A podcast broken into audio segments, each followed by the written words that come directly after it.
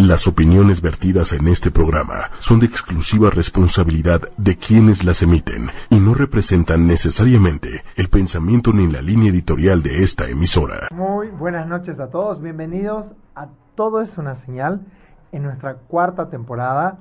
Eh, te damos la bienvenida con Patricia Cervantes. Muy buenas noches, estamos hoy miércoles, Todo es una señal con José Luis Arizaleta, que ahorita se los vamos a presentar. Primero les quiero decir que a toda la gente que nos escucha por www.ochoymedia.com, si nos quieren ver, pueden meterse a la fanpage de ocho y media. Estamos también por YouTube Live y estamos ya también por Twitter con señal en vivo. Así que donde quiera nos encuentran, 8 es con número Y media. ¿Ok? Ahí ocho y media, pero ocho con número. Sí. Estamos con José Luis Arizaleta, un consultor muy importante de empresas, al que Patricia les va a presentar. José Luis, muchísimas gracias por muchas estar gracias, Muchas gracias por tenerme. Y bueno, vamos a contarles un poquito de quién eres. Él es licenciado en Ingeniería Industrial y de Sistemas por el Instituto Tecnológico de Estudios Superiores de Monterrey, con una especialidad en Administración de Empresas Acuícolas en la misma institución.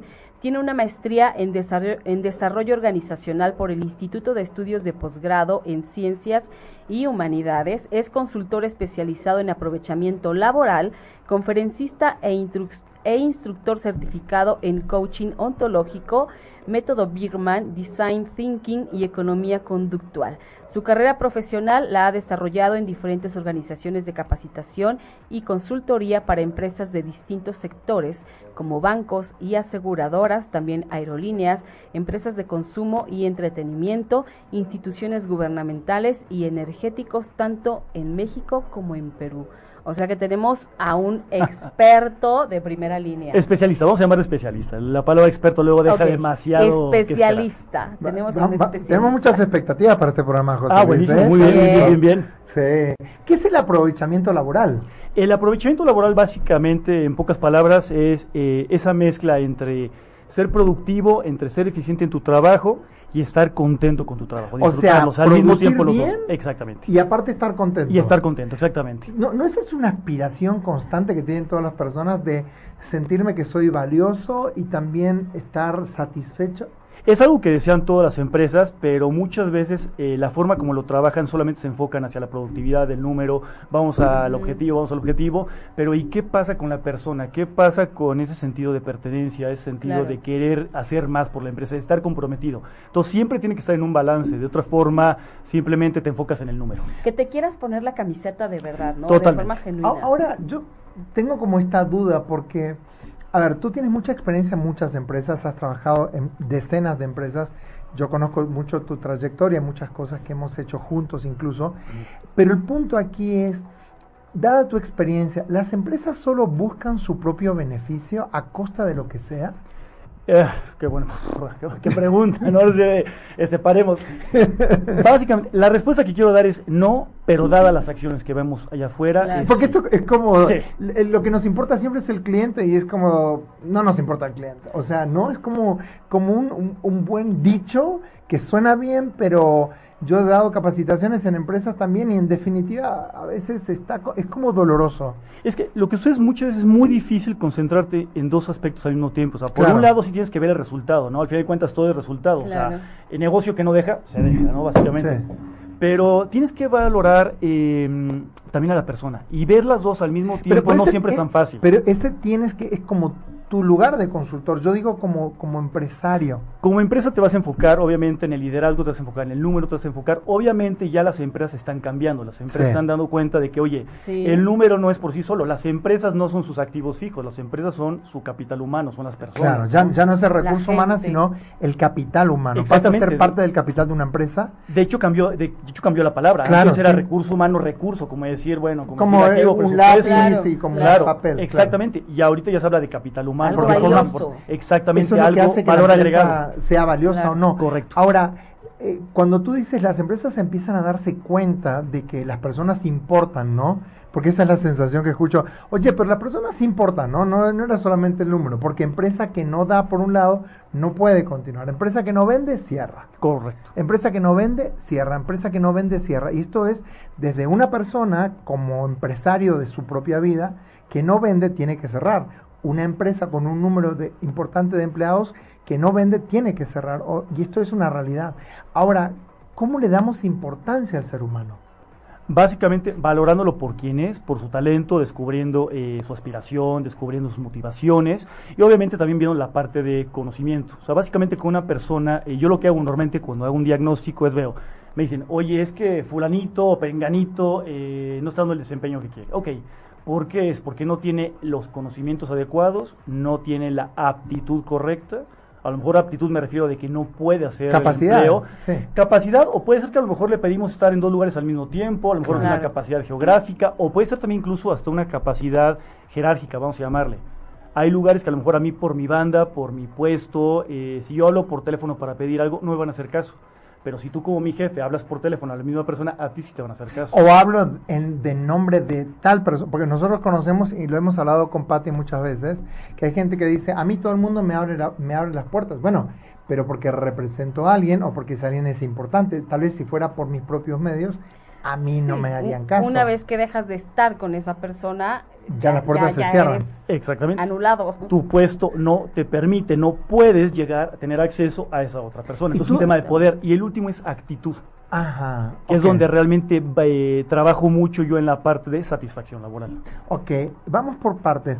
¿Cuál es tu función, tu trabajo? ¿Tú eres consultor, eres especialista? Tienes mucha experiencia, pero ¿cuál es tu trabajo? ¿Tú vas a una empresa, te piden un diagnóstico? ¿Qué es lo que haces? Lo primero es eso, es un diagnóstico y empezar a trabajar yo. De la situación. De la situación de que está pasando. Normalmente una empresa va a llegar y me va a decir... Eh, te va a mostrar cosas bonitas, te va a decir, estamos haciéndolo bien. Básicamente, o me va a decir, oye, ¿por qué, a ver, José Luis, ¿por qué no nos das un curso o por qué no nos das una capacitación o por qué no nos das un taller en liderazgo situacional o en liderazgo o en trabajo en equipo o... Mi primera pregunta es, bueno, ¿por qué? O sea, ¿qué, evidencia este tienes, no? O sea, ¿qué evidencia tienes? ¿Por qué trabajo en equipo? ¿Por qué comunicación? Eh, normalmente en el 80% de las cosas que me dicen que es un tema de trabajo en equipo siempre es o liderazgo o comunicación, cualquiera de los dos. Entonces mi primer trabajo siempre como, es, como un médico, es diagnosticar, bueno, qué está pasando, qué evidencia tienes con respecto a ello. Pero ¿cómo tú juntas esa, esa evidencia? A través de entrevistas, a través de entrevistas, a través de, puede ser de estudios, a través puede ser de revisión de... Puede ser de test, puede ser también de, mm, por ejemplo, ver el clima organizacional, ver cómo está. Todo ese tipo de cosas me va a dar más o menos un panorama. Un, panorama, una forma de ver de cómo está la situación actualmente. Ok, entonces tú haces un diagnóstico y ellos te dicen, nosotros lo que necesitamos es un programa de resultados. Por ejemplo, que, porque no tenemos resultados, queremos tener resultados. Y tú te das cuenta que de repente la empresa tiene muchos problemas más estructurales en la forma en la que está estructurada la empresa y que tú dices, oye, o sea, me pides un curso de liderazgo, me pides un curso de integración, pero aquí esto es mucho más profundo. ¿Cómo tú lo enfrentas? Lo primero es ver eso, es, ese diagnóstico es fundamental, porque a veces todo el mundo cree que con capacitación, que con un curso ya las cosas salen, y que es mágico, exactamente, que es la varita mágica Harry Potter nos motivamos, claro. Entonces lo primero es eso, ese diagnóstico, ver si no es un tema de proceso, si no es un tema de estructura, como dices. Por ejemplo, una vez me tocó un amigo que me decía, oye, ¿por qué no necesito que les des un curso? Él tiene una, unas bodegas justo en la central de abastos y me decía, ¿por qué no le das un curso a mi gente para que ellos quieran vender más? Entonces, bueno, ¿cómo venden? No, platícame de eso. Me dijo, no, mira, es que ellos tienen ya sus clientes, pero entonces eh, básicamente ellos ya tienen, nada más va, levantan pedido, pero a veces me llega nuevo producto y a mí me gustaría que ellos recogieran eh, o que ellos levantaran un producto, un pedido nuevo, vamos a llamarlo así. Como que tuvieran más iniciativa. Que tuvieran más iniciativa de querer vender no levantar solo pedidos. Y no lo hacen. Entonces mi primera pregunta es, bueno, ¿y cómo está tu sistema de incentivos? O sea, es de, ponte en su lugar, sé empático. Si tú fueras ellos, ¿por qué querrías vender más? ¿no? ¿Por qué querrías trabajar de una forma distinta? Obviamente no tiene nada de eso. Entonces, no tiene caso, no gastes tu dinero en mí en este momento si no tienes un programa de incentivos, porque es un tema más de estructura, es un tema más de procesos. Ahora, ¿todo es acerca de dinero? Si yo le pago a alguien más, ¿va a rendir más? No. No, no, no, desde luego, el, efe- el efectivo es importantísimo, ¿no? Desde luego nadie vive del aire, ¿no? Es un hecho, claro. Nunca Pero, Si no pagan, nunca, no desde luego, no, Sí, es fundamental. Algo extra. Pero una cosa es el efectivo, pero también se están dando cuenta las personas que ya es el afectivo también el que va realmente. Afectivo. El afectivo, no solamente el efectivo, el afectivo, Ok. el que Claro. va a comprometer. Claro. No hay muchas personas que el tema de motivación, ok, el dinero te va a motivar si es un tema ya un trabajo manual en donde es constante las cosas, mientras más unidades saques tú, más se te paga. Pero imagínate que un cirujano le dice, oye, te vamos a pagar más dinero, un bono, pues si tú reduces tu índice de mortandad en las personas que se quedan en el quirófano. Pues obviamente hasta se sentiría ofendido ese cirujano. Es de, oye, no, yo hago lo mejor. Realmente el querer hacer algo va más allá, es el sentirte apreciado, el tener propósito, eso es fundamental, tener un sentido a tu trabajo. Y las personas se sienten no atendidas o no escuchadas o no, eh, no sintiéndose valoradas solamente por un tema de dinero o tiene que ver con los, el, el trato, el lugar que me dan, si lo que me están dando realmente hace que yo luzca mis talentos. ¿Cómo hago eso? Tiene que ver todo con eso. Tiene que ver, desde luego, lo primero tienes que ver la parte, vamos a llamarle los higiénicos, ¿no? Desde luego, o sea, es como decía Maslow, ¿Cómo? ¿no? Los higiénicos, los higiénicos. los que son, bueno, porque Higiénicos. nuestra audiencia no sabe. No, no, no, desde luego, los, Pensamos en los papel de baño. higiénicos, no, Sí. exactamente. Sí. Los higiénicos vamos a llamarle las cosas que tienen que estar para que tú cubras tus necesidades básicas. O sea, ¿no? higiénicos es que Eh, higiénicos es que tengas un sueldo digno donde puedas pagar tus cosas, donde puedas mantener a tu Luz, familia, agua, comer, luz, gas, agua, techo, teléfono. básicamente, seguridad, que también el, el empleo que tú tengas también no estés Te brinde. que te brinden seguridad, Social. salubridad, por su- no, y no solamente eso, sino también eh, que las condiciones del entorno también sean eh, salubres, sean, sean de, y seguras, ambas. Ok. Entonces, cuando eso está cubierto, ya podemos empezar a pasar a la parte más emocional y a la parte más del reconocimiento y a la parte más del crecimiento. Pero todo esto no importa si tú estás trabajando en un entorno completamente inseguro para ti. ¿qué es inseguro? Exacto. Inseguro puede ser en donde a lo mejor, eh, no sé, por ejemplo, las condiciones atentan contra tu salud física, atentan contra tu vida, atentan contra tu, incluso puede ser con tu patrimonio, contra tu estabilidad emocional. Todo ese tipo de cosas es considerado como algo no seguro. Ok, por ejemplo, trabajo en un lugar que atenta contra mi salud porque eh, hace frío, no tengo calefacción, algún tipo de Exacto. cosas. Trabajo en la calle. Trabajo en la calle en la me calle, expongo bajo a que el me, que me atropellen. Sí. Eh, trabajo, por ejemplo, pasa muchísimo con bomberos, policías, paramédicos, o sea, que tienen que tener condiciones por Claro. menos mínimas de seguridad en su trabajo. Claro que sí. Y entonces, José Luis, cuando tú hablas de satisfacción, esto de tener un trabajo que me guste y aparte estar satisfecho con mi vida, ¿cómo se va logrando eso? Eh, el poder lograr esto, bueno, empezamos por ahí, empezamos definiendo qué es satisfacción Sí, laboral. ¿no? O vamos sea, a- empezamos ¿qué por ahí. satisfacción? Eh, satisfacción laboral básicamente es estar conforme con tu trabajo. O sea, estar conforme con las condiciones que te brinda tu trabajo. Tanto ¿Y cómo yo sé que estoy conforme? Por ejemplo, yo digo, ¿cómo? Porque, a ver, ta- tal vez para ti te suena esto como extraño, pero muchas personas dicen, no sé si estar conforme o no, me gusta por un lado, pero por otro lo- lado no, me gusta el lugar o porque mi jefe me atiende muy bien, pero lo que me pagan es poquito, o me gusta porque me queda cerca de mi casa, estoy conforme, no gano nada, pero no pago transporte. ¿Cómo es eso? Ok, conforme es tener tus necesidades y deseos, por así decirlo, cubiertos, ¿no? De entrada, es la parte de satisfacción. Y satisfacción laboral tiene que ver con eso. Tiene que ver mucho con la parte del clima laboral en el que trabajas, justamente que no estés, eh, que no te estén molestando, que no sea mobbing, bullying, todo ese tipo de cosas. Tiene que ver con la relación con tu jefe también, el tipo de relación que tiene. Claro. Y tiene que también, obviamente, con tu actitud hacia el trabajo y las prestaciones que estás recibiendo. No, obviamente, todo mundo vamos a creer siempre que ganamos menos de lo que merecemos. Eso Claro. es hecho. Pues Eso hay- es una realidad. Sí son, eh, sí son importantes estas condiciones, Sí, ¿eh? totalmente. Muy importantes Totalmente. para, para lograr esa conformidad de la que estamos hablando. No es cualquier cosa. No, ¿Es- no, no. ¿Es cierto que la gente renuncia al jefe y no al trabajo? En muchos casos sí. O que En se queda por el jefe y no por el lugar. Puede ser ambas, puede ser Sí. ambas. Eh, muchas veces decimos eso, es de yo no soporto, prefiero irme a otro trabajo, aunque gane, pues a lo mejor no Igual. a mitad, o puede ser incluso a mucho menos, pero tener otro jefe que seguir soportando a esta persona, justamente. Sí. Entonces sí puede ser el caso, pero también hay muchos casos, ahí donde viene justamente la parte de satisfacción y de ahí a felicidad laboral, en donde sí se quedan por el jefe, porque es un ejemplo, porque es alguien que realmente los Inspira. los, inspira, los Claro, valora, claro. ¿no? los reconoce básicamente. Ahora, ¿todos los jefes pueden ser líderes? Porque ah, yo, yo, yo escucho todo el tiempo que todo el mundo quiere ser líder. Yo quiero ser líder de aquí, yo quiero ser líder. O sea, ahora yo creo que la gente ni siquiera sabe qué es ser un líder. ¿Tú puedes diferenciarnos qué es un jefe, qué es un líder y para qué sirve uno y para qué sirve el otro? Claro, eh, jefe, jefe en realidad, a ver, jefe por definición es alguien que tiene gente a cargo, aunque sea una persona, y lo miden por resultados. Ok. Ok. O sea, así Está muy simple, bien. ¿no? Lo que pasa es que muchas veces como que ya nadie quiere ser jefe, como que la palabra jefe ha pasado mucho a desuso, como que ya ven que el jefe es el malo del cuento y todo el mundo quiere ser líder, ¿no? Se ha Sí, vuelto como más que, como un como que eufemismo. escuchas jefe y dices, ay no, toda esta bola de broncas, no, no, gracias, no las quiero. Eso también sucede, que de repente el día de ayer yo estaba con mis compañeros, nos íbamos a tomar una cerveza y el día de mañana me promueven, soy su jefe y tengo que exigirles resultados. A mis cuates les tengo que... Exacto. Ah, Exactamente. claro, Claro. sí, sí, sí. Entonces, sí. jefe O sea, por definición es eso, es alguien que tiene gente a cargo. ¿No tienes gente a cargo? No eres jefe. O sea, jefe que sale a quien le asignan un poder. Por un lado sí, por un lado sí, poder, pero también la responsabilidad de qué? De ir a un resultado. Poder, ver con eso. esto quiero diferenciar porque muchas veces se confunde poder con autoridad y son dos cosas bien diferentes. Son muy diferentes. son Hay muy gente que tiene un poder que es posicional por la posición que ocupa y la autoridad no se gana por la posición. Correcto. ¿no? Eso simplemente, eso eh, tú te lo ganas, ahí es donde viene la parte justamente del liderazgo, ¿no? El, Sí. líder, el, el líder no oficial, el líder que sale de las masas, por así Sí, el, decirlo. el ¿no es líder que, que es como horizontal, que viene de abajo, que no tiene el puesto, pero tiene liderazgo, y ahora lo podemos ver. De hecho, para mí las dos definiciones es esa. Para mí un jefe lo reconozco muy sencillo. Tienes gente a cargo, te miden por resultados. Si la respuesta es sí a ambas, eres jefe. Felicidades, eres jefe. Y no cualquiera puede ser jefe. Tú eres Ah, jefe, claro.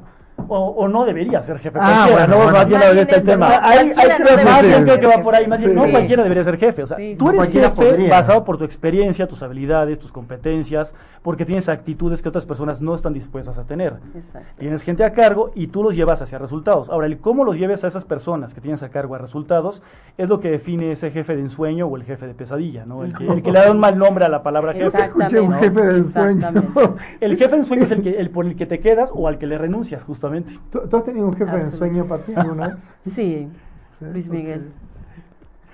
El pequeño Cuando el- trabajé con Luis Luisito. Miguel, Estamos hablando de Luis Miguel, el cantante, sueño. eh, no el Era- vecino de sí. aquel lado, ¿ok? No, no. El tema, es, el tema es ese con los resultados. Y la palabra líder, la palabra líder es para otro programa, básicamente. Podemos ahora sí que llevarnos Sí. o- de verdad una hora es- más es Pero, más pero. ¿por qué todo el mundo ¿no? quiere ser líder hoy? Di- Dime eso. porque- Ah, eso es muy simple. Porque, Sí. Por lo mismo, porque se utiliza ya como eufemismo de ser jefe. A mí normalmente me dicen, oye, necesito que le des un curso a los líderes de esta empresa. Y cuando llego, siempre me ponen a la parte de arriba de la pirámide. Le digo, oye, pero estos son los líderes, son los jefes. Entonces, como que, como que ya nadie quiere ser jefe porque tenemos ya esa concepción de esa en la mente de que el jefe es el malo del cuento, el que ordena y el líder es el bueno del cuento, el que No, y el líder, lleva. y el líder es como que escuchamos que un líder es que tiene un carisma especial, que está rodeado como de un aura. Que es de- inteligente, ¿no? que Sí. No, no. sabe llevar, que es agradable. sabe que- escuchar, lleva sí, resultados, exacto, empático, exacto. carismático. Bueno, y eso es lo que pasa. Con la palabra Y es- y es- liderazgo. Y es, alto y es hombre. Ah, por supuesto. No, y guapo, por supuesto. Y guapo, no, no, sí. puede ser, o sea, pero Sí. obviamente con la palabra líder eh, los convertimos en estos seres mitológicos, mitad Sí. hombre, mitad Dios, que todo lo puede. Que tiene todo lo que Entonces otros no todo lo aspiracional. Nadie quiere ser jefe, todo el mundo quiere ser líder, de cierta forma. Y entonces hay que empezar a comprender que son dos palabras totalmente distintas. El líder, la mejor definición que he oído, porque aparte es la más in- la que incluye a todo mundo en la pirámide organizacional y la más bonita a mi gusto, es una que dijo John Quincy Adams hace como 250 años más o menos, que era, si tus acciones inspiran a los demás a trabajar más, soñar más, cambiar más, tú eres un líder. Vamos de nuevo, despacito, vamos despacito, porque esto nos encanta. A ver, Es básicamente si tus acciones inspiran a los demás a soñar más, trabajar más, cambiar más, estudiar más, tú eres un líder. O sea que- Invariablemente del puesto que, empieza tengas. con la palabra Claro. inspiración. ¿no? Inspirar. Tiene que ser un tema de O inspirar. sea, no es Qué alguien que empuja, no es alguien que mete cuchillo, no es alguien que está con el látigo, sino con sus propias acciones, con su manera de ser, inspira, es decir, les da a otros las, las ganas o de parecerse o de seguirlo. O sea, pero e- esto es bien interesante porque aquí no hay fuerza, no, no hay uso de fuerza, no hay uso de consecuencias, no hay uso, o sea, es, es de alguna manera eh, esa sensación de no tiene por qué ser pesado, ni duro, ni difícil, sino tiene que ver con acciones, ¿no? Correcto. De hecho, empieza, o sea, la definición empieza hablando de acciones, no de verbo, no de bla, Claro. bla, bla, no de, o sea, es, son las acciones las que van a mover a otras personas, los que los van a inspirar a querer hacer más, ¿no? Claro. Básicamente. Claro, Entonces va por ahí. Y la palabra importante es esa de inspirar, justamente, que inspirar viene de inspirare, que es adentrar aire, justamente. Sí, sí, la ¿no? respiración. Respiración aire. Inspirar es hacia adentro. Es correcto. adentro. Pero aquí está la parte interesante del liderazgo. El liderazgo es exactamente igual que bañarse. ¿Cómo es eso? Eh, Bañarse te puedes aquí patio donde Sí, voltea a ver es como diciendo ya perdimos a. José Luis, ¿no? Ya, ya, ya se fumó algo allá afuera, ¿no? Básicamente, eh, a ver, ponte a pensar, el baño, eh, tú todas las mañanas tomas la decisión, ¿me baño o no me baño? Sí. Ahora, si tú tomas la decisión de no bañarte por cualquier razón, por lo que sea, obviamente tú vas a ir a trabajar y las personas a tu alrededor van a reaccionar a ti. A lo mejor si es un día no pasa nada. no Al- quinto día, sí. Pero al quinto día la gente ni te aguanta. Es exactamente lo mismo con el liderazgo. Eh, son acciones que inspiran a sumar. Un día que estés con una buena acción no te convierte nada más en un líder. Tiene que ser una acción constante que esté inspirando. Esto es como la, la- la vieja frase que dice, una golondrina no hace un verano. Es como, tuve un buen acto, eso no me convierte en alguien virtuoso. No, por ejemplo, a Pati le encantan mis frases. Sí, se saca cada frase. Una golondrina de los abuelos, frases que de los haya- abuelos. Que haya volado una golondrina no significa que llegó el verano. ¿Qué? No, bueno. Es una antigüedad. Traduciéndole esto, es, es- a ver, tú vas a un curso de liderazgo Sí. y de repente sales de ahí y las personas que dicen, ya, ahora sí ya soy un Ahora ya soy líder. Ah, es como sí, si yo te jabón y shampoo y dices, ya estoy bañado de por vida. Es una decisión que tú tienes que tomar a diario. Porque a lo mejor eh, el día de hoy me ganó la inteligencia emocional, le puse una gritiza de aquellas a mis colaboradores y ese día mis acciones Logré el resultado. no inspiraron a sumar, Pero pero, no- no inspiraron a sumar. Claro, pero logré un resultado, pero no lo inspiré. O sea, fui un jefe, pero tal vez no fui un líder. Sí, porque yo, exactamente puede ser porque un resultado, pero no inspira absolutamente nada. No, lo, su- no, no fue algo que llevó a, a sumar. Ese día no fuiste un líder bajo esta definición, Claro. porque existen muchas definiciones de liderazgo. Sí. Pero aquí está la belleza del asunto. Al día siguiente tú puedes volver a comenzar. Claro. O sea, es un tema de constancia. O sea, la parte de inspirar Claro. es constancia y esa constancia genera influencia. Ahora, yo te pregunto a Ah. ti, ¿cómo, a- ¿cómo tú inspiras a la gente? Tú. A través de acciones en el día a día y a través de ser muy directo y muy claro con ellos eh, cada vez que tuve una interacción con ellos, sea en talleres, sean en cursos, en conferencias. Pero ¿qué es lo que la gente más te pide a ti? Básicamente cosas del día a día, por ejemplo, cosas, eh, temas de satisfacción laboral, temas de comunicación entre generaciones. Es que Oh. yo generación X no me entiendo con los millennials, millennials, no me entiendo ¿no? con mi jefe que es baby boomer, ese tipo de situaciones, ¿no? Va a pasar muchísimo, ¿va? Eh, básicamente, ¿qué más? Eh, esos dos, esos dos creo que es lo que más pido. Eso a mí me habla mucho de las personas, es, saben cómo hacer su trabajo, saben lo que tienen que hacer, pero la parte de la, del sentido de pertenencia, la parte del para qué están haciendo lo que están haciendo, no es tan clarita. Y también de la manera correcta de comunicarte, ¿no? Totalmente. Totalmente. Me di cuenta de algo. eh, hace mucho, bueno, básicamente yo me encargaba de trabajar con temas de planificación estratégica, liderazgo, temas de ventas, temas de comunicación, de cómo dar cursos, ese tipo de cosas. Pero empecé a dar cuenta que todas las empresas se iban más hacia eso y dejaban de lado la parte de la comunicación y del sentido de pertenencia, de la satisfacción laboral. Y lo interesante, una de las paradojas, es que el 80% de los problemas a nivel actitudinal de las empresas tienen que ver con esos ¿Con la comunicación? con la comunicación y el sentido de pertenencia, con la de parte de pertenencia. se- pertenencia Totalmente. y satisfacción laboral. Oye, Y es lo que más descuidan. ¿hay regionalismos en México donde podamos decir, hay regiones que son más productivas, hay otras que son menos? Eh, No para decir cuáles son las regiones, pero si notas como diferentes, como diferentes naciones dentro de una misma nación o no? Sí, en la forma de trabajar, Por supuesto, sí. Habla mucho, digo, no conozco tanto esa parte en el tema, pero sí, sí, el norte obviamente, casi todos los países del norte siempre es como más productivo.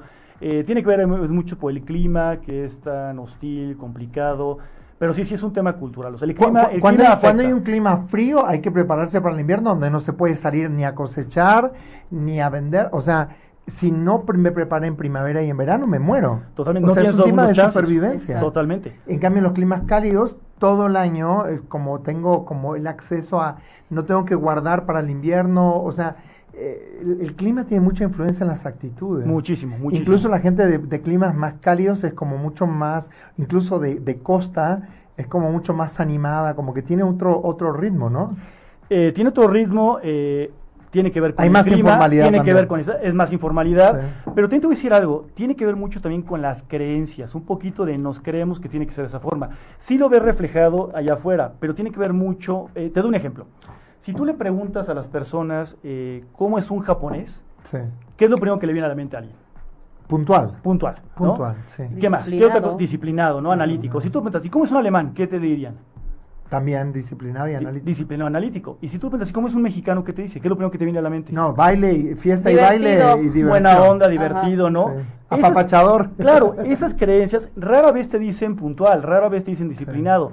Y no es que no lo seamos, lo que pasa es que nosotros decidimos ver más hacia la parte de la fiesta, buena onda, El baile. cálido justamente, y nos comportamos en consecuencia. Ok. Wow. Les doy un ejemplo, la parte de puntualidad. Eh, yo, por ejemplo, yo soy muy, muy, muy puntual con respecto a cursos. Yo a la hora lo empiezo, aunque tenga una persona, de, un participante, por así decirlo. No Sí. me importa, yo lo empiezo ahí tal cual. Porque en México estamos muy acostumbrados a... A esperar a que llegue tarde. Y así es como castigamos la puntualidad. Sí, claro.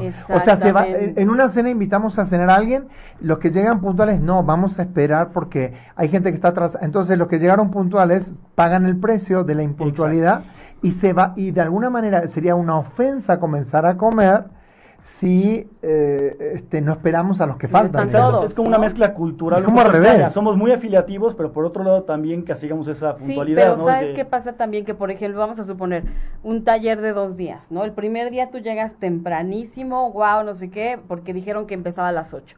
Son ocho y media y todavía no empieza porque faltan tres, ¿no? Entonces, ya el otro día, la verdad, dices, ¿Para ¿para, qué? qué? llego temprano? Si Claro. me van a hacer esperar media hora, no, mejor llego ocho y media, a ver si esa hora ya llegaron todos. Claro. Y entonces, te... te te Contagia. te contagias y Claro. te, o te, te metes en esa se vuelve un resultado que Sí. se vuelve como un ciclo vicioso de cierta manera, ¿no? Bueno, te invitan a una boda, te invitan a las, a las 8, dice la invitación, tú llegas a las 8 y No no, no, llegan ni los novios, básicamente. Claro. Obviamente, la siguiente vez, como dices, Pati, pues no te la vuelven a hacer. Ahora llego 8 y cuarto, llego 8 y media, llego a las 9 de la noche, tal cual, y eso empieza a generar ese resultado.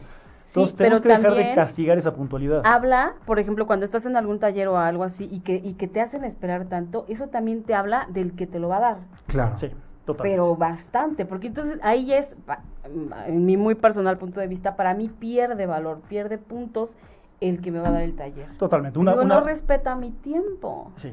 No, y, y esas incongruencias luego ni siquiera las estamos viendo. Es un tema de la creencia que se vuelve acción. Una vez me invitaron a hacer maestros ceremonias eh, para... bueno, me entregaron unos premios. Los premios eran de excelencia. Comenzamos 15 Wow. minutos tarde. No, bueno. ¿Por qué? Porque uno de los directores no había llegado. Así es como de, oye, pero excelencia así conlleva puntualidad o cómo funciona ¿Es aquí, real? ¿no? Sí. sí. Una vez me tocó dar un curso para la administración pública, tú sabes que es bien especial, cuando hay autoridades, gobernadores, eh, jefes municipales, eh, ¿no? Este, de repente eh, me dijeron, vamos a empezar a las cuatro y media, estaba programado. Y me dijeron, no, vamos a empezar como seis y media. Pero habían traído a toda la gente. Y yo estaba preocupadísimo. Me dijeron, no, no, no. ¿Y cuándo? Pero, porque ellos ya saben que se les cita a tal hora, no va a empezar a esa hora. Y entonces me pregunté, ¿y cuándo van a empezar?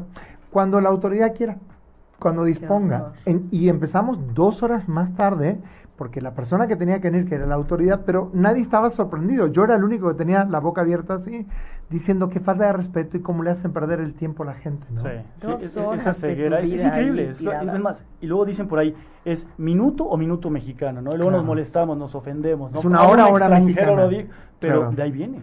¿Sí? Viene.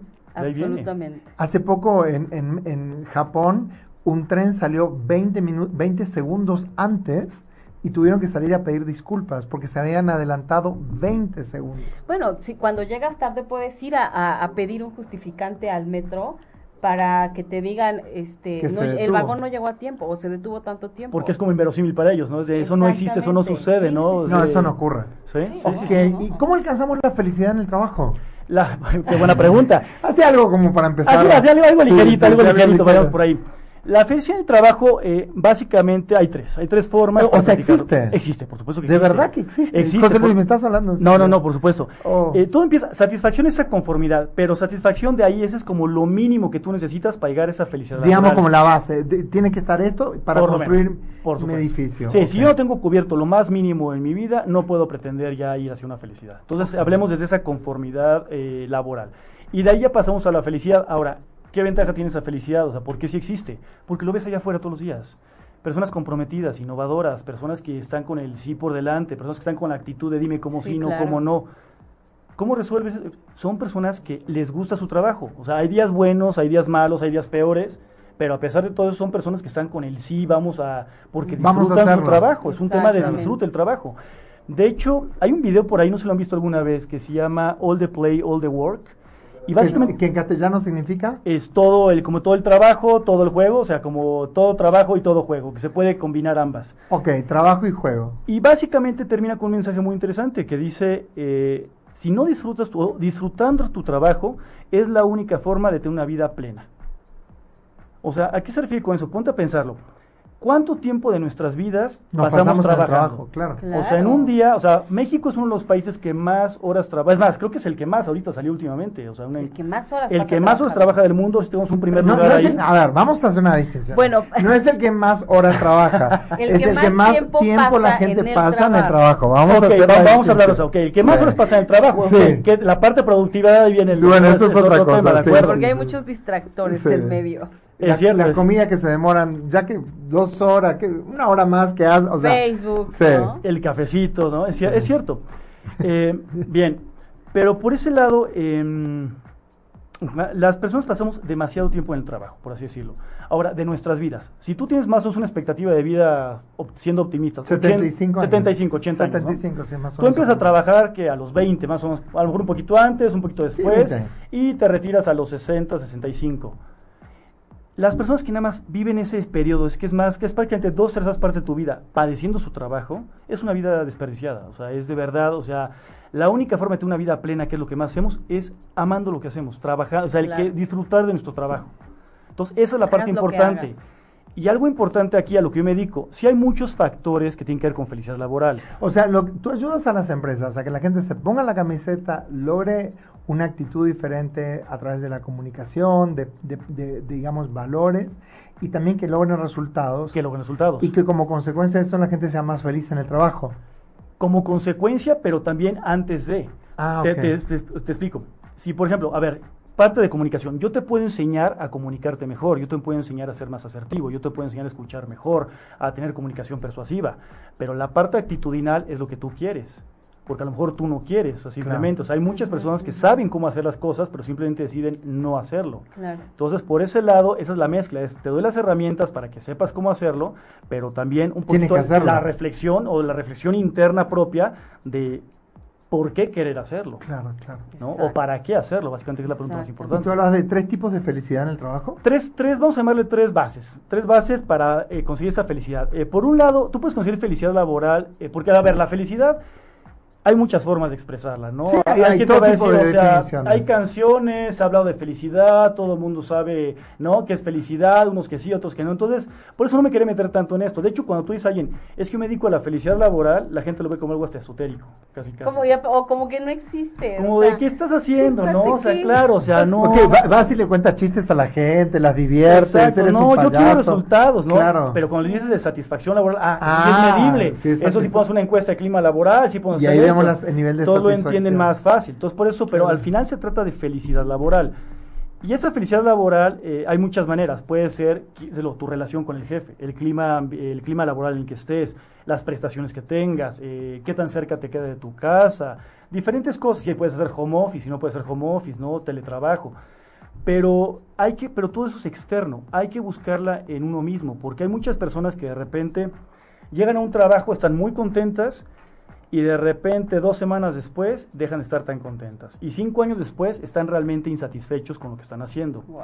Se cambian de trabajo y vuelven a estar otra vez contentos, pero empieza otra vez el ciclo. ¿Cuánto tiempo pasa antes de que vuelvan a estar otra vez no tan contentos con Pero, su pero, trabajo? pero ¿por, qué la- por qué las personas, y esto por, por qué pueden ser muchos porque obviamente, pero tú has visto que se repite y que tal vez no tiene que ver con el trabajo, sino que tiene que ver con la persona. Totalmente. O sea, yo me puedo cambiar de compañía, yo me puedo ir a trabajar a otra empresa y repito como un ciclo de satisfacción total y grandes expectativas a un desencanto. ¿Sí? Ahora me pagan más, por ejemplo. ¿Sí? Y, y voy porque me pagan más, pero a las dos semanas o al mes, otra vez es el desencanto de, aunque sí me pagan mejor, pero aquí, o sea, esto no tiene nada que ver con la empresa en la que estoy. No, no, eso es o sea, uno, ¿no? es uno mismo, tiene que ver con uno mismo porque todo lo que te ofrece la empresa, obviamente todos queremos ganar más, todos queremos tener un mejor jefe, una mejor relación, todos queremos Claro. trabajar a lo mejor menor cantidad de horas, este, pero también ser productivos, que nos, re- que nos reconozcan, todo eso lo queremos. Pero muchas cosas que te da la empresa a veces se vuelve como subir una escalera eléctrica, pero al revés.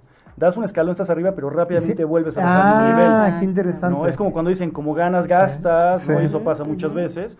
Como que te acostumbras rápidamente al, al nuevo esquema y pasa a ser lo viejo, digamos. Correcto. Lo y nuevo estás pasa a ser buscando, buscando, buscando. Claro. De hecho, por ahí dicen un poquito que éxito es tener lo que quieres. Sí. No quiero un nuevo coche, quiero un nuevo sueldo, Claro, quiero eso, sí. quiero el otro. Pero felicidad es querer lo que tienes. Claro. Y eso viene mucho en uno Que mismo. hay una gran diferencia. Ahora, tú, tú has conocido todo tipo de personas y yo también he conocido gente que está en lo más alto de la escalera del éxito. Y sin embargo están insatisfechos, enojados con la vida y tú dices, oye, con lo que gana, con lo que tiene, con lo que logró, con los premios, con los reconocimientos, con viajes alrededor del mundo. Yo conocí un directivo de una empresa petrolera que eh, había visitado 70 países, o sea, había llegado lejísimo, pero su nivel de satisfacción no crecía. ¿Sí? Y es eso, es como poner la zanahoria y la zanahoria y la vas alejando y la vas alejando. Por eso es el riesgo de poner tu felicidad laboral en cosas externas. Aquí lo importante es ponerlo en interno, lo que tú sí puedes hacer con respecto a tu trabajo, con respecto a lo que vas a hacer 40 años por lo menos de tu vida, ¿no? Es la parte importante. Exactamente. ¿no? Y estas tres cosas son, eh, digo, te voy a hablar un poquito de ellas, pero la primera es encontrarle sentido, encontrarle un propósito a tu trabajo. Claro, y que, es por primera. ejemplo, de repente yo he vuelto a ver todos los años que ya llevo trabajando, que son muchos, y no se me hace como pesado. O sea, no es así como de, ah, llevo tantos años, qué horror. No, porque siempre he estado, afortunadamente, donde me ha gustado estar. Sin embargo, por ejemplo, cuando éramos más chicas, yo te- teníamos una amiga que había empezado a trabajar desde muy chica y es alguien que constantemente, pero y hasta el día de hoy, cambia de trabajo y cambia de trabajo y cambia de trabajo y Como cambia buscando de trabajo. algo. Sí. Sí. Entonces al principio yo pensaba, yo decía, a lo mejor la que estoy mal soy yo, porque yo llevo mucho tiempo en lo mismo y ella cada vez no he cambiado. Eh, Fíjate, fíjate los paradigmas que tenemos laborales en México, ¿no? Si tú le dices a alguien, es que disfruto realmente mi trabajo, ah, de workaholic no te bajan. Ajá. ¿no? Eh, Así que de trabajo, o sea, de... de- Sí. Sí, lo que, lo que pasa es que es como inusual escuchar que alguien está satisfecho porque parece que vende más la insatisfacción. Eh, porque te preguntan cómo estás, estoy en chinga, ¿no? Estoy como Sí. loco, no puedo parar, eh, no me puedo detener. Y la gente dice, wow, es exitoso. Ahora fíjense que esto es bien interesante porque cuando yo digo estoy disfrutando de mi trabajo, me hago de tiempo, me tomo los lunes para irme al cine, me tomo los lunes para quedarme en mi casa, o sea, la gente no está como fuera del esquema Sí. porque es como no, no corresponde, es como tienes que sufrir, tienes que padecer y eso es como dentro del esquema. Sí, es el paradigma, es el paradigma Sí. que tenemos. Sea, todo Sí. mundo, ¿quién como tú? ¿Qué envidia? ¿no? Ojalá Sí. pudiera yo hacer así. Pero en el fondo realmente están pensando eso. Ah, eh, no es exitoso, o está echando la hueva. O No tiene trabajo. cosas, claro. O, o dice O que no le va, trabajo, sí. o, Sí. o dice que le va bien, pero le sobra el tiempo, así que seguramente no, no le va tan bien, ¿no? Porque si le fuera bien no le sobraría tiempo, son paradigmas. Estaría Porque para ser exitoso tienes que estar en friega. Claro. Sí. Ahora, tú nos hablaste entonces como del primer, eh, eh, la primera pata, son Eh, tres pasos. Son tres patitas. La primera, eh, Sí. importantísima, es encontrarle un propósito, encontrar un sentido a tu trabajo. Encontrar un sentido. Un sentido, un sentido. Creo que el mejor regalo que tú te puedes dar a ti mismo y a alguien es darle, eh, ayudarle a encontrar el sentido a su trabajo. ¿Qué es Ahora- que va a más? Ahora, yo tengo una pregunta, porque esto de- del sentido, ¿no será que el trabajo en sí mismo no tiene un sentido, que soy yo el que le da el sentido? Es a lo que voy. Claro. Cuando tú buscas el sentido, no es que lo encuentres allá afuera, es que Yo le doy el tú se lo sentido. das el sentido. Claro. Claro. Esa es la paradoja que tenemos mucho en México. Eh, México es uno de los países más felices del planeta. O sea, hay estudios, por ejemplo, de la ONU que nos Sí. pone, creo que este 2018 salió lugar 24 de 160 países en felicidad. ¿no? Toma en cuenta el. PIB, toma en cuenta eh, seguridad, toma en cuenta corrupción, toma en cuenta eh, leyes, toma en cuenta un montón de cosas. Y obviamente los primeros países son Finlandia, Noruega, Dinamarca, pero México está en el lugar 24. El único país de Latinoamérica por arriba de México en estas en esta encuesta de felicidad eh, al mundo es Costa Rica. Pero y siempre es así, desde el 2012 México sale en lugar 14, 15, ahorita bajamos al 24, pero siempre estamos en ese 10, 15% del mundo, o sea, y esto es fácil, México es un país feliz. O sea, tú le preguntas a 10 mexicanos y 8 te van a decir que son felices. O sea, esto es lo que explica un poquito por qué en México somos tan buenos anfitriones en temas de turismo. ¿Por qué tú le preguntas a alguien, no, es que los mexicanos me atendieron como un hermano, Claro. no, son cálidos, son amigables? México es un país feliz. Pero aquí está la paradoja.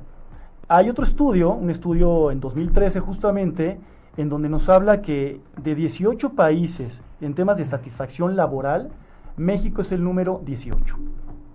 O sea, es el menos Wow. satisfecho de toda América Latina. O sea, básicamente lo que están diciendo cuando tú agarras las encuestas es, México es un país muy feliz hasta que tenemos que ir a trabajar.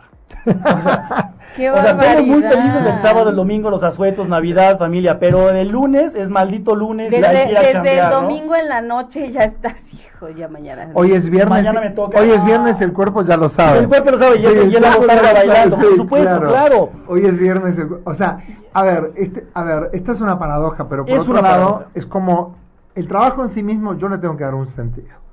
O sea, yo le tengo que dar un propósito a eso, ¿no? ¿Cuál es el otro, el otro, la otra patita? Las otras dos patitas eh, básicamente son eh, tu actitud laboral. ¿Qué significa eso? Actitud laboral es el querer hacer las cosas, pero esa actitud laboral por su parte es tiene que estar alineado tu motivación. Son cuatro cositas en eso es tu motivación, tu aspiración, tus fortalezas que tienen que ver con tus talentos y también tus necesidades. Si esas cuatro cosas están alineadas, estás en actitud laboral. Pero con una de esas que se desalineen es suficiente para ya tener problemas de actitud. Lo que te gustaba hace dos meses ya no te gusta. Lo que te gustaba hace cinco años ya no te gusta. Ya no encuentras sentido a tu trabajo. Ya no encuentras razón de estar ahí. Ya tu jefe no te cae tan bien. Ya tus compañeros ya empiezan a ser un poquito pesados, pedantes, etcétera. Tiene que ver con esas cuatro cositas que es la actitud laboral. ok, entonces, la actitud laboral, ¿cómo la definirías tú? Actitud laboral, actitud es el querer hacer las cosas. O sea, es dime Querer cómo hacer. sí, no cómo no. Dime cómo sí, no cómo no. Es el querer, querer hacerlo. Es que yo te diga, oye, vamos, bueno, ¿qué, qué hago? O, o qué falta? O, o en qué puedo servir? ¿En qué puedo...? sub-? Sería como esa la actitud laboral, como el, el querer sumar constantemente. Querer sumar, querer sumar. Querer sumar. Querer sumar, el- estamos eh, repletos de personas que te dicen, o sea, saben cómo hacer las cosas, tienen conocimiento, pero están siempre con el no por delante. No, no se puede. No, así Sí, menos. No, no, ya hay este problema. O sea, no, no claro. no me digas cómo no, dime cómo sí. Y aparte tú te encuentras en, en cambio organizacional y en cambios culturales de empresas, donde te dice, aquí siempre se hizo así. Claro. No, aquí, se- ah, no, aquí lo hemos hecho, hecho siempre y funcionó, ¿eh? Ahora no está funcionando, pero que funcionó, func- y es la manera. ¿sí? O nunca vamos a cambiar. No, los directores no van a caer, no hay presupuesto para eso. Es de, Claro. A ver, de acuerdo. Hay muchas cosas que podemos ver si es un tema de la estructura, el proceso, todo, pero no me digas cómo no, dime cómo sí. Eh, la actitud es la madre de la iniciativa, es la madre de la, del- de la creatividad, es la madre del compromiso. La actitud es la madre. Del compromiso, de la, De la iniciativa, creatividad. de la creatividad, de la innovación. Ok. Dime cómo sí, no cómo no. Exacto. ¿Y aquí con qué te encuentras tú? ¿Más eh, explicaciones de por qué algo no se puede? ¿De que por qué Sí. se- ¿Sí? Sí, mucho, mucho ¿Qué- eso qué es, de- dicen es de- es- pero tiene que ver con los paradigmas. Es Sí. que siempre ha sido de esta manera. Es que los directores no van a querer. No, es que eso funciona muy bien en otros países. Pero ¿por qué la gente dice eso? Ujú, o sea, si, sí, si, qué si todos en el fondo decimos queremos cambiar, queremos que las cosas sean mejor. Porque yo siempre escucho, y tú escucharás mil veces, que todos dicen, ay, a mí me encantaría que las cosas sean diferentes. Y cuando propones algo diferente, ah, no. Hay que hacer esto, hay que. No, no. O sea, ¿no? Sí, Es que es muy sí, fácil sí decir, Totalmente, o sea, todo el mundo quiere, ca- todo el mundo quiere, Quiere ser, cambio. quiere cambio, pero Eh, nadie sin quiere ser cambiar. parte del cambio. Nadie quiere hacer cambiar. nada Claro. para yo quiero cambiar. cambios, pero sin que yo cambie. Pero Claro. sin que yo me tome la Claro. molestia. O Claro, sea, claro. ¿no? Yo ojalá a y mi jefe sea mejor y sea más buena onda Ojalá me toque una pareja mejor y, tú- así exacto. yo voy a cambiar. Hijo, ojalá y me reconozcan más en mi trabajo. ¿Y tú qué estás haciendo? No, no, es que yo ya, yo ya lo estoy que aquí, yo ya me lo merezco, ¿no? ¿no? Ya, ya por Yo te, ser. cu- te cuento algo. Tuve una vez una persona que trabajaba conmigo y entonces me dice, oye Hugo, fíjate que estuve pensando que quiere un aumento. Y yo le dije, wow, excelente que quieras un aumento. Este, pero tienes bonos, tienes productividad. ¿Cuántos bonos has ganado últimamente? Me dice, no, ninguno. Y le digo, pero entonces, o sea, tienes forma de ganar mucho más, hasta el doble de lo que estás ganando. Sí, me dice, no, pero yo quiero ganar más porque ya hace un año que estoy aquí. Yo así como, ajá. Ajá. Y, y, y no, como ya hace un año, yo creo que ya me merezco. Y es como... la- Derecho de piso, ¿no? Ya me toca. Claro. Como, fue lo que fue. si a partir del año, como en muchas empresas, a partir de cierto tiempo te dan vacaciones. Sí. Entonces, Sí, como, ya y me tengo un año, tan, ya me tan raro más. porque ni siquiera ofrecía nada ni decía quiero ganar más y voy a producir más, voy a generar más, o sea, no simplemente como estoy sentado en esta silla hace un año, ya me merezco más. O cuando ¿no? menos que te haya llevado resultados, ¿no? Que te Sí. haya dicho, mira, en este año logré tal, tal, No, tal. yo pregunto, tal. ¿cuáles son todos los bonos que ganaste en todo este año? No, ninguno, pero todos los meses te los puedes ganar. Sí, pero... Y me hace cara, y yo en ese momento dije, esto no da para más. O Sí, sea, es una confusión. Bueno, ¿sabes dónde pasa muchísimo? Eh, cuando es un currículum. Justamente, mandas tu currículum y en el currículum normalmente lo que ponemos es qué hago, cuál era mi puesto y qué hacía. Pero igual no pues, me digas qué hacía, o sea, porque es, ok, fui gerente de marca, de acuerdo, pero aquí tengo otro gerente de marca, ahí tengo otro gerente de marca, es, no, ¿tú qué lograste? Tú, tú, tú, ¿Cuáles ¿qué lograste? logros? ¿Cómo tú le diste valor al puesto que ya tuviste? O sea, ponme tres, ponme tres logros, ponme tres logros que tú, Hugo, que tú, Pati, hayas conseguido, no lo que el puesto No lo que hiciste. Porque eso Claro. ya lo sé.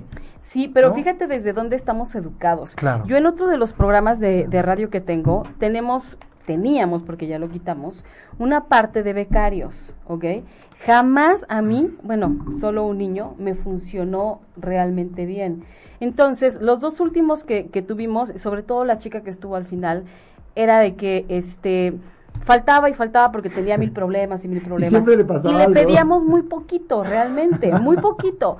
Entonces, cuando yo decido decirle, ¿sabes qué? Gracias. Adiós, gracias por participar, le faltaban dos meses, pero en realidad le faltaban cinco porque había faltado cuatro, o sea, ya haciendo la suma. Y entonces ella me decía, es que, ¿qué te cuesta a ti eh, eh, hacerme válido mi servicio social? ¿Qué te cuesta? A ti no te quita nada. Y a mí me vas a quitar la oportunidad de seguir con mi maestría.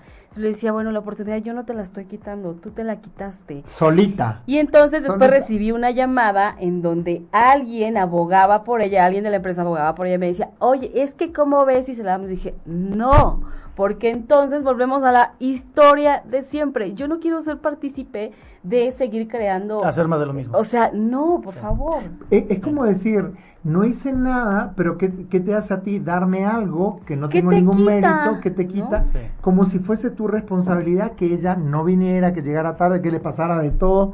Pues yo recuerdo esta historia, siempre Sí. algo le pasaba, desde la abuelita, accidente de tránsito, o sea, lo que se Lo te que ocurra. sea.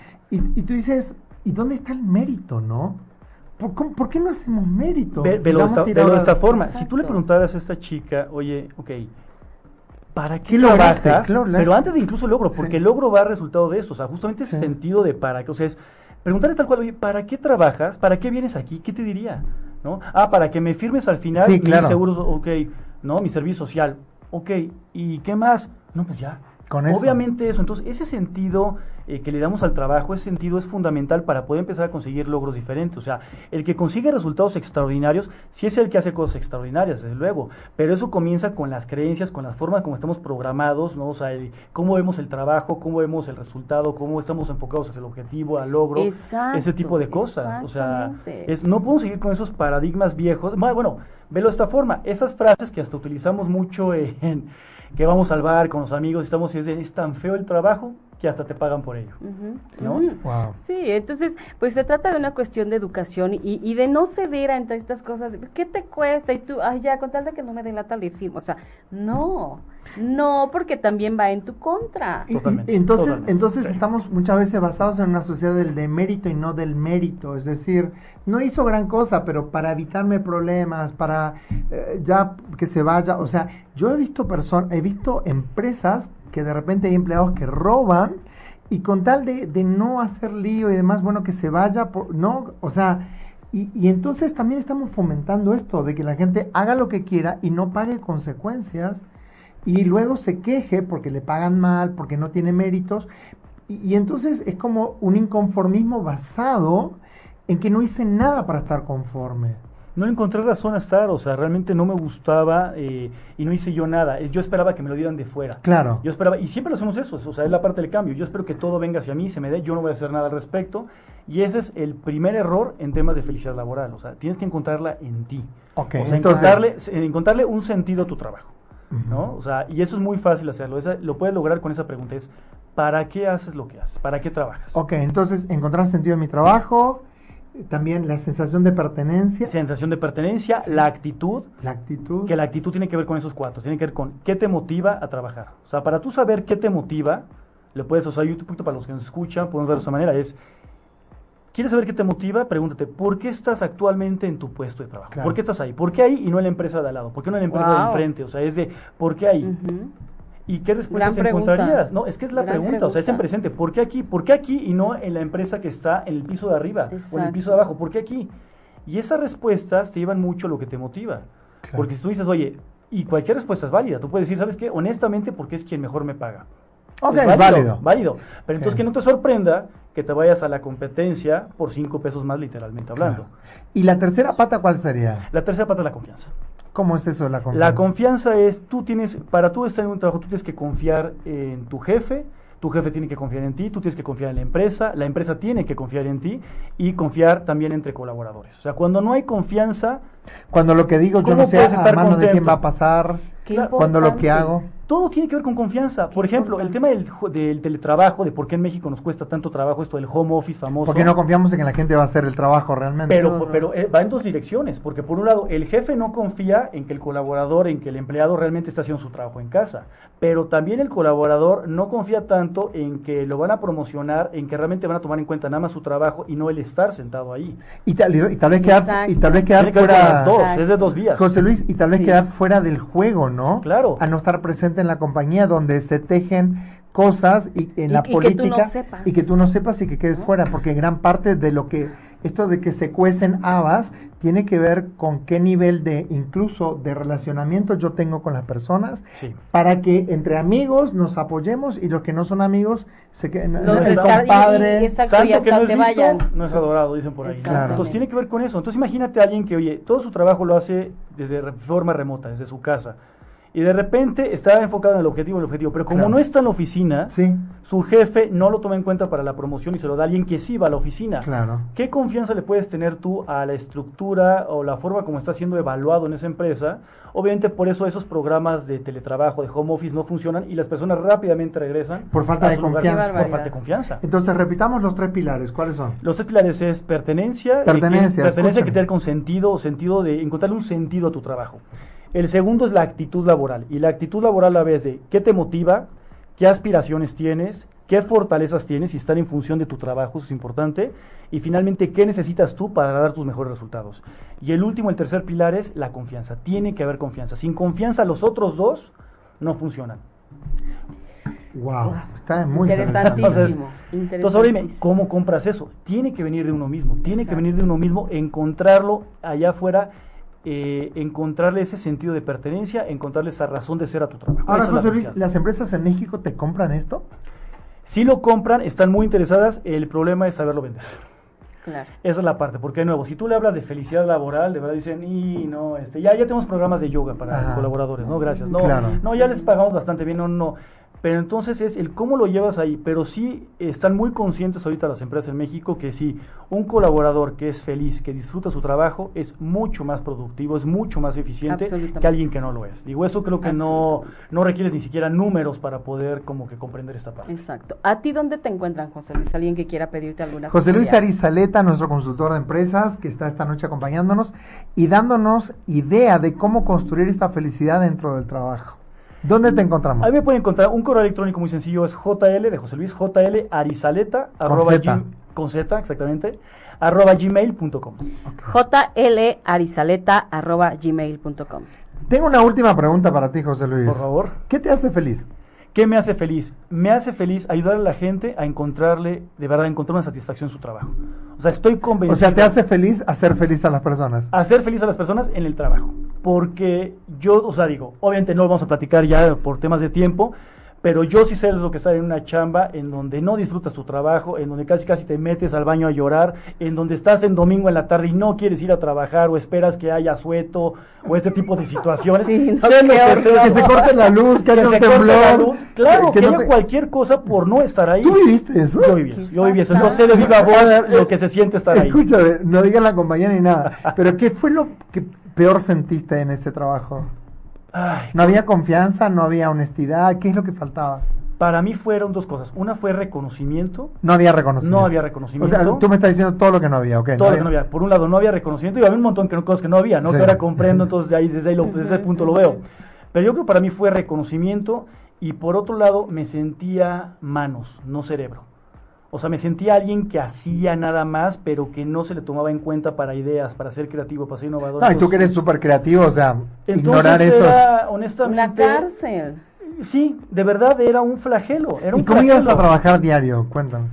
Eh, caminando, sentido de compromiso, pero sí con ganas de... Básicamente es a qué hora empiezo y a mi hora de salida ni un minuto más. Vámonos, vámonos, vámonos. De verdad, o sea, con pocas ganas. ¿Quieres encontrar la felicidad? Búscala dentro de ti. Totalmente. Porque el pa- tengo una pregunta nada más para todos ustedes. ¿El pájaro es- canta porque es feliz o es feliz porque puede cantar? Nos Hemos despedimos. llegado al final del Gracias. Hasta la próxima semana. Hasta la Besos. próxima, gracias. Si te perdiste de algo o quieres volver a escuchar todo el programa, está disponible con su blog en ochoymedia.com. Y encuentra todos nuestros podcasts de todos nuestros programas en iTunes y Tuning Radio. Todos los programas de ochoymedia.com en la palma de tu mano.